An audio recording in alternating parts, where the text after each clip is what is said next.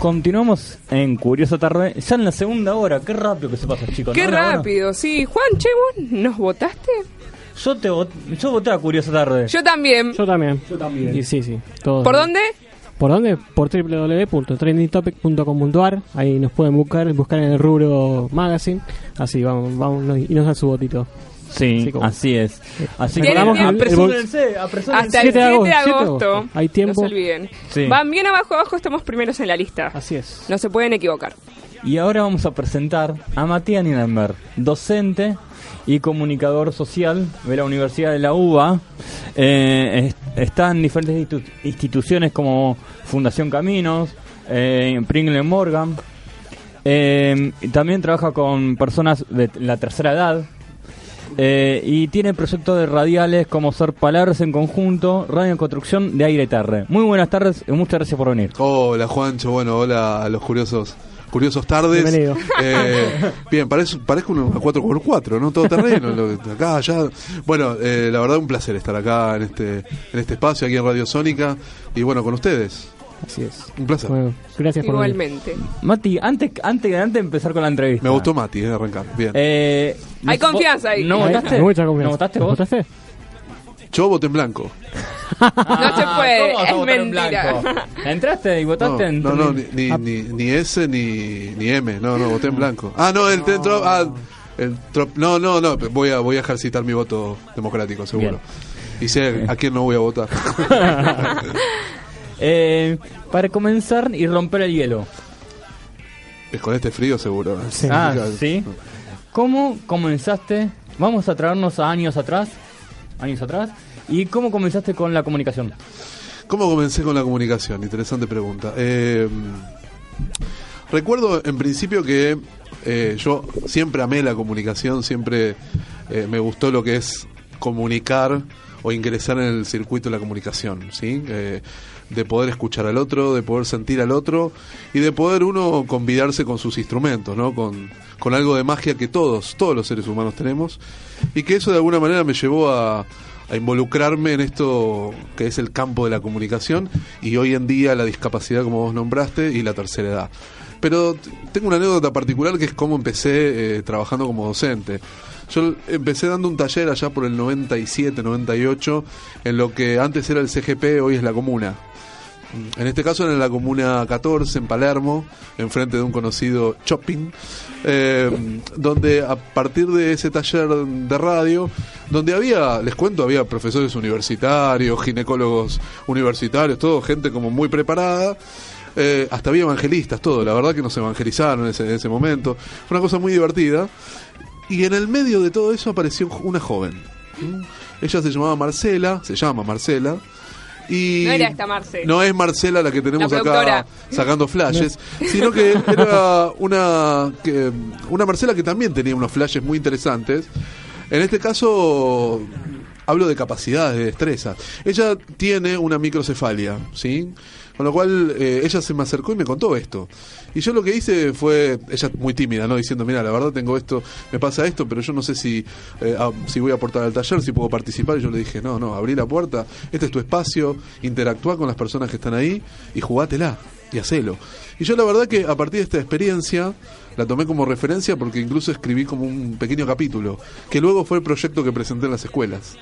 De una persona con una, una capacidad diferente, perdón, una persona con una discapacidad, eh, intelectual leve, si se puede llamar de esa manera, y que de alguna manera empezó a, a- a involucrarse, a también a premiarse en esto de que ella podía hacer algo distinto. Y con la comunicación fue mágico.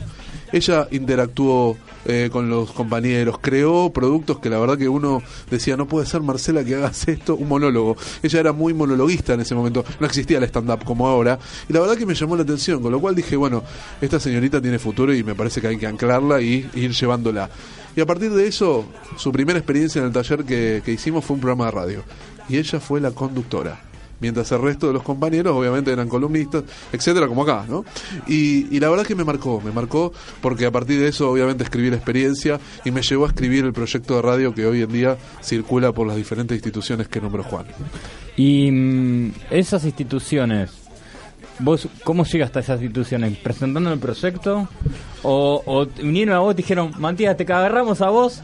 Y dijeron, bueno, vamos, eh, queremos este proyecto, eh, queremos estar haciendo esto con vos. No, no era que me decían, che, mirá, esto es lo tuyo, Matías, sos el ganador número. No, no. Les digo una cosa, la experiencia me indica, y antes de, de responderte, que yo me subí a los trenes, sí, casi que me subí arriba de los trenes, iba hasta lugares inhóspitos, me acuerdo que fui hasta Florencio Varela, me subí, y, y llegué a lugares increíbles que hay, y esto no lo sabe a lo mejor la gente, hay escuelas eh, de educación especial, hay centros terapéuticos, en lugares que uno dice que son puro campo, pero hay, lo hay. Y me parece que es muy interesante. Y yo, porque investigué allá por el doctor Google y demás, y me llevé a esos lugares. Obviamente que algunos me llamaron, otros que dijeron, uh, pucha, usted vive un poco lejos, yo vivo en Capital. Pero la verdad que me generó una aventura. Y eso la verdad que lo disfruté mucho. Y después cuando uno lo presenta en las instituciones, algunos te dicen, mira, ¿estás seguro de lo que presentás? ¿Vos crees que estos jóvenes van a tener palabra? ¿Vos estás convencido de que esto puede ser? Bueno, la verdad que me convencieron los directores de las instituciones que sí, que se podía habilitar este espacio y que era un lugar de expresión y de formación para los jóvenes. Y que hoy obviamente lo es porque muchos de ellos tienen su programa de radio en el éter. Ahora, eh, voy a ir a algo que me pasó hoy. Eh, escuchando a, un periodista que presentaba, bueno, eh, a una persona con síndrome de Down que se recibió en Europa de, de la universidad por primera vez, hablaba de él diciendo que eh, al ser Down lo discriminaban, eh, que era Down. Él se refería de esa manera, que era Down. Y la persona no es Down, tiene un síndrome de Down en todo caso, pero es persona. Y es como un indignante, digamos, y al ser vos comunicador y, ver que eh, teniendo una responsabilidad los periodistas se refieren de esta manera, por ahí con buenas intenciones, pero siempre siendo eh, equivocadas en, en, su manera no de hablar. ¿Cómo, ¿Cómo ves que se puede solucionar, encarar eso? ¿Cómo yo al escucharlo o yo como un ente también de comunicación me puedo referir. Uh -huh. eh, no sé, ¿qué, cómo, ¿cómo se soluciona eso? En verdad, más que nada es un poco que los comunicadores y los periodistas empecemos a concientizarnos de que también, primero la persona que está enfrente es una persona, es un sujeto con derecho, sí. que es lo que hablamos siempre, hablamos en términos de la convención y demás. A partir de esa base, ¿sí? esa plataforma, uno puede pensar que es un sujeto que tiene un libre derecho. El libre derecho es expresarse. Y ese libre derecho a expresarse eh, no confiere etiquetas, no confiere eh, estos estas maneras de situar a la persona, si es Down, si tiene Asperger, si tiene síndrome de Williams, etcétera, etcétera. Obviamente que dentro del marco de lo patológico y dentro del paradigma médico esto ingresa porque hay una diferencia en términos de conducta, de, bueno, etcétera, medicamento, etcétera. Ahora, lo que digo es, también desde el periodismo, y esto lo sé porque hace muchos años que he concurrido a algunos seminarios y demás, hay manuales de estilo. Hay manuales de estilo donde el periodista puede utilizar un vocabulario, una etimología, una terminología adecuada para cómo presentar a esa persona. ¿Sí? sin eh, buscar cuestiones peyorativas ni nada. Y realmente esto me parece que, no digo que sanaría, sino que de alguna manera como desmitificaría toda esta cuestión de la discapacidad, las capacidades diferentes, necesidades educativas especiales, y parece que feliz domingo, ¿no? que cantamos todas las, las de la ley, y la verdad que no llevan a nada, es el sujeto, la persona, vos y yo. Pero más. vos pensás que es de verdad, porque no, no leen un manual, que no saben cómo referirse a estos temas o a las personas con discapacidad? Es una cuestión actitudinal, por un lado, eso no, hay dudas, y porque a veces sí, yo creo que eh, los periodistas como están en el día a día, en el prime time, eh, y en, el, en la logística o la lógica de, de, esto de que la noticia tiene que seguir y seguir y avanzar sin, sin un peaje, no tienen tiempo para hacer un estopeo, para parar, para sentir, para pensar que hay algo para leer, para pensar y para de alguna manera empezar a incluir estas maneras de expresarnos. Justo te iba a preguntar, y vos como comunicador eh, y desde tu trabajo, ¿cómo eh, transmitís y cómo incluís también a las personas? ¿Cómo se trabaja eso? El abordaje, eh, a ver, en términos de inclusión es, en principio, tratarlo como tal, como persona. ¿Sí? como un sujeto que tiene la posibilidad de, de crear, de expresar, eh, de tener esa libertad de, de no coartarlo en el, mirá, che, eso la verdad que no, no, no funciona, ¿para qué lo vas a hacer? No, sino darle entidad a lo que uno hace. Y me parece que desde ahí uno ya percibe que la otra persona tiene ganas de hacerlo, tiene ganas de perfeccionarse, tiene ganas de formar. Eh, si uno ya empieza a mirarlo, mirá, no, mirá lo, ¿qué es lo que está? No, eh, la persona necesita, aunque sea, vamos a decirlo, un pequeño mimo para entrar en juego, para después sí empezar a forjarlo en lo que uno quiere, ¿no? En, en darle herramientas, en optimizar su, su palabra, en saber cómo uno transmitir una palabra y que el micrófono es desde la ley. Es decir, nosotros somos comunicadores y tenemos responsabilidad. Y me parece que esa es la mejor manera de incluirnos. ¿no? Esto de la comunicación inclusiva tiene que, que, que no embron, a ver, embrocharse en la cuestión de cómo lo voy a decir, cómo le voy a hablar, sino sentir a la otra persona, qué está sintiendo la otra persona en ese momento. Mirar al otro. Totalmente. La vía emocional más concreta y casi de raíz que tenemos los seres humanos y que realmente en ese punto nos hace mejores personas. Y es como desplegamos, ¿no? no Digo yo que también hago teatro y que esto genera un poco de, ¿no? Aberturarse, la abertura de la ley y demás y todo eso. Y realmente es muy, muy interesante, ¿no? Eh, ¿Y cómo, cómo es a los futuros comunicadores abordando la temática de la discapacidad y la inclusión? ¿Y cómo ves vos a los medios, no? Hoy en día. ¿Los medios oficiales o los alternativos? Todos, vamos a incluir todos. Todos. Bien, eh, la verdad que, a ver, dentro de lo que... A ver, la gama es muy amplia, ¿no? Hoy también pensemos que hay una cierta, una cuestión más sectaria, ¿no? Porque hay medios alternativos, como este mismo, en el cual estamos presentes, o los medios comunitarios y demás, que, que trabajan de otra manera, que tiene que ver con una mirada no tan paternalista, sino realmente de inclusión, de, de encuentro con el otro, de saber trabajar con el otro, de saber ponerlo en juego al otro, no como esa mirada de, bueno, vamos con la historia de vida y le ponemos la musiquita de Chopin, ¿sí? Y de repente Aparte- estamos Friend, Judy Friend, terminando con Queen bailando una pata, y la verdad, les digo, señores comunicadores que están del otro lado, tratemos de como me- metamorfosear la cuestión, transformemos el mundo, argentinos. Aparte es como un cliché también, digamos. Es caer, es caer en lo común. Totalmente, totalmente. Bueno, el sentido común es el más común de todos y la verdad que pasa eso, ¿no?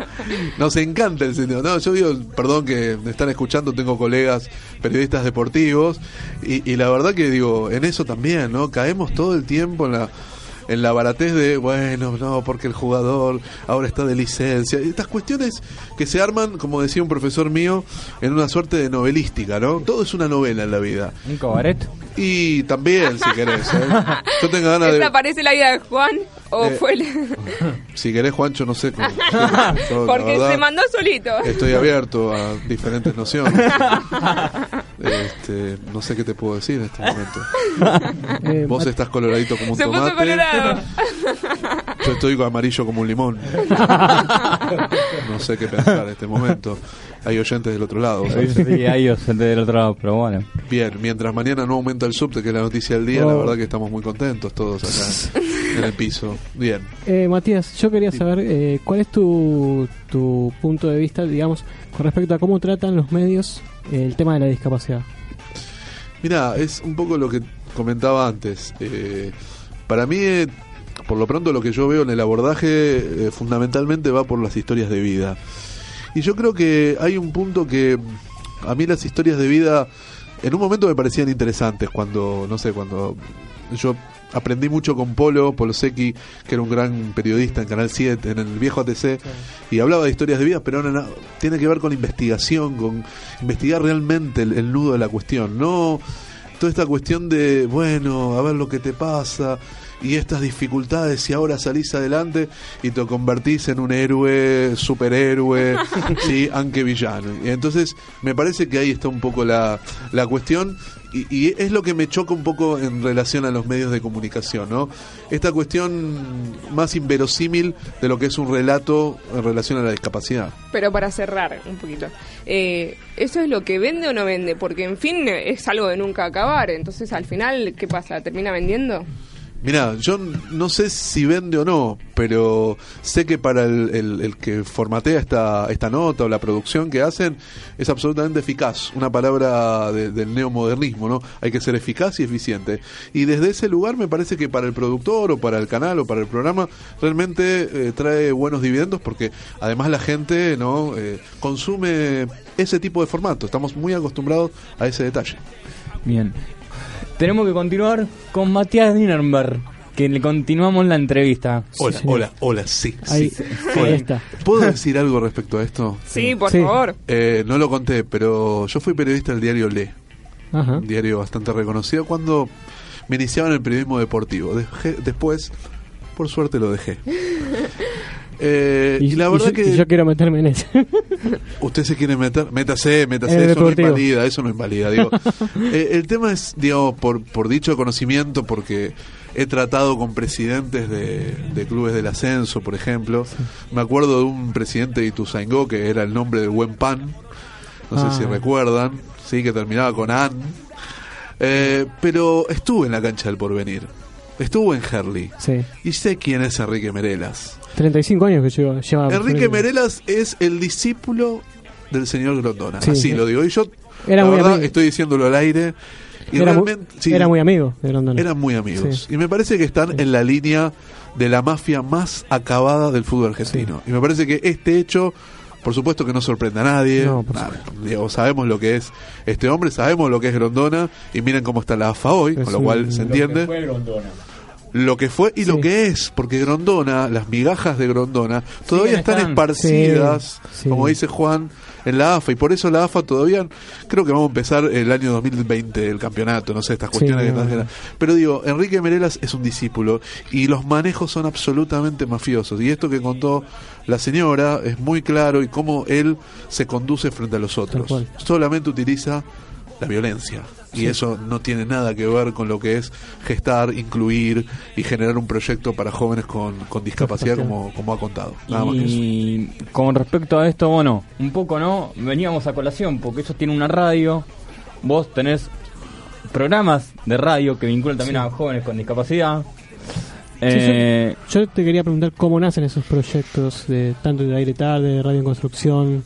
Eh, Es una buena pregunta, Nacho. Eh, tiene que ver un poco con eh, este recorrido que hice por, por la educación formal, por las instituciones, por las escuelas, donde en verdad se dio un fenómeno interesante, ¿no? Yo estaba dando talleres y la pasaba bien. La verdad que la pasaba bien. Tranqui. tranqui, ¿no? Dando como un profesor, daba mi- mis horas cate y demás, hasta que un joven, digo el nombre, Gabriel Gerosa, eh, me dijo, profe, la verdad que esto está buenísimo, ¿eh? pero nosotros queremos ir a una radio. claro. Deje, deje de traer el grabador y el micrófono, queremos ir a una radio a hacer radio, a hacer un programa.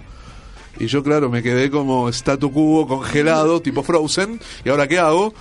Y la verdad que me fui pensando a mi casa y, claro, tiene razón, tiene que ir al lugar natural donde se generan las cosas, Tal donde cual. están conectados con el oyente, con el éter y demás. Y ahí fue donde empecé a tomar estas riendas de decir, bueno, empezamos a generar con algunos jóvenes eh, que realmente son deseosos de esta oportunidad, eran cuatro en ese momento, y allí nació por primera vez el primer de los proyectos que hace poquito cumplió 11 años, que es Palabras en Conjunto. Felicitaciones, lo dijimos en el aire. 11, gracias. Sí. La verdad que estar 11 años en el aire lleva un por ciento de inspiración, como dice la frase, y 99% de transpiración, porque la verdad que lo que hemos generado, hemos barrenado, y la verdad, yo habla- escuchaba a la señora, es verdad, uno no tiene absolutamente apoyo, salvo algunas cuestiones que aparecen en general del Estado o de alguna empresa generosa, pero en el campo de la discapacidad, y ustedes lo saben muy bien, eh, hay que pergeniar, hay que perseverar, y es un poco lo que se generó, por lo pronto, con el primer proyecto. Tantos años después, ¿cómo ves vos eh, a, los proyectos eh, que, que iniciaste y están hoy? ¿Y cómo te ves vos también después de tanto tiempo? Si tienes que eh, mirarte Bien. eh, bien, después hablamos de mirarme, ya te, ya te digo, pero eh, respecto a, a lo que tiene que ver con, con los jóvenes, acá está la vista, ¿no? Este, eh, Juan Manuel Forbes. Juan Manuel Forbe fue integrante de Palabras en Conjunto y hoy tiene su programa, su equipo. Y creo que la línea es, eh, nosotros lo llamamos con una psicóloga compañera, la autonomía discursiva, que es esto de decir, bueno, yo también puedo tomar una decisión y armar mi propio proyecto. Y muchos como Juan y otros jóvenes que hoy en día, por suerte, tienen su propio programa, pueden emprender ese proyecto, pueden garantizar la voluntad de, de la libre expresión y la comunicación y pueden decidir generar un proyecto propio. Y eso es un poco lo que en verdad se fue desasnando en el camino. Yo no lo pensé cuando iniciamos palabras, uy, a ver si alguno de estos jóvenes va a ser su... Pro no, no lo pensaba. La verdad que esto es como, bueno, decimos nosotros más en lo pedagógico, la línea constructivista, se va construyendo en el camino. ¿Sí? le vamos poniendo un ladrillito y a ver qué pasa. Y la verdad es que se dio en esa, esa cuestión mágica como es la radio, eh, en que estos jóvenes pudieron ensamblarse, generar grupos de pertenencia y otros que empezaron a armar sus propios grupos y más que grupos, equipos de trabajo. Y esa es una palabra que le da un salto cualitativo a la cuestión. Un equipo de trabajo. Y eso me parece que en discapacidad es una palabra con mayúscula, porque justamente lo que se habla es, lo decía la señora, incluso la estoy citando varias veces a la señora Dutradi, es que puedan tener alguna remuneración o puedan tener algo que, que realmente los estimule y que sea un trabajo para ellos. En este caso la radio. Siempre que vienen acá, eh, las personas que trabajan eh, con personas con discapacidad eh, resaltan eso justamente, el grupo de pertenencia, que trabajen en equipo, que se integren. Eh, ¿Por qué piensas eso? ¿Qué, qué es lo que, que, que cuesta para que pase eso? ¿Un lugar? ¿Una estructura? Sí, hay varios factores, variables, sí, la estructura sobre todo, o sí, lo que sería la coyuntura, la coyuntura en términos de que haya eh, políticas públicas que habiliten eso, so- sobre todo el Estado. El Estado tiene que ser garante para que esto pueda habilitarse y que se puedan generar espacios para los jóvenes y que ellos puedan tener eh, realmente un espacio de pertenencia, un espacio de apropiación y un espacio futuro, porque también, digo, se juega el presente, pero también es el futuro de cada uno de ellos, ¿sí? Porque también hablamos del futuro de ellos y las familias y, cómo van a apoyar las familias este tipo de proyectos. Me parece que es un conglomerado de cosas que se van como circunscribiendo y, ar- y armonizando, ¿no? Por ese lado. Igual me olvidaba de algo, cómo mirarme yo mismo a esta, a esta altura. Y la verdad, eh, hay unas canitas que me están haciendo un poco rogar, ¿sí? Ya me miro al espejo y digo, pucha, han pasado los años y creo que es este el momento, Mati. Eh, has pasado la General Paz y se está complicando la vida. Eh, pero bueno, no, la verdad que me siento bien, con unas ganas inmensas, como muchos colegas profesionales que laburan, que trabajan, perdón, en el campo de la discapacidad y con más ganas. Eh, los que trabajamos en este campo eh, creo que no tenemos techo y me parece que apostamos todo el tiempo. Bueno, muchísimas gracias, Mati y Matianino por venir, por estar acá. Por favor. Eh, y, y la gente, ¿cómo puede hacer para comunicarse con vos? Porque por ahí vos eh, querés que la gente se comunique o alguien que está escuchando y dice, uy, uy, tengo ganas de hacer un proyecto o tengo ganas de, no sé, comunicarme con vos por un tal motivo. Bueno, eh, el Facebook, sí, personal, que es Matías Nirenberg, con N las dos veces, Matías Nirenberg, eh, con RG al final. Y si no, mi mail, si quieren lo facilito, que es Somos Capaces 2003, Somos Capaces 2003 arroba yahoo.com.ar ahí pueden escribir y comentar lo que ustedes deseen. Ya hay algunos que ya han subido mi Facebook. Qué lindo que estoy ahí la verdad divino. Una pose maravillosa de los últimos tiempos. Pero bueno el teatro me, me lleva. Eh, y bueno allí me pueden eh, comunicar y por supuesto que estaremos muy abiertos a escucharlos y a sentirlos. Muchas gracias a todo el equipo de Curiosa por estar aquí. Y al operador por supuesto y amigo Dale, muchísimas gracias.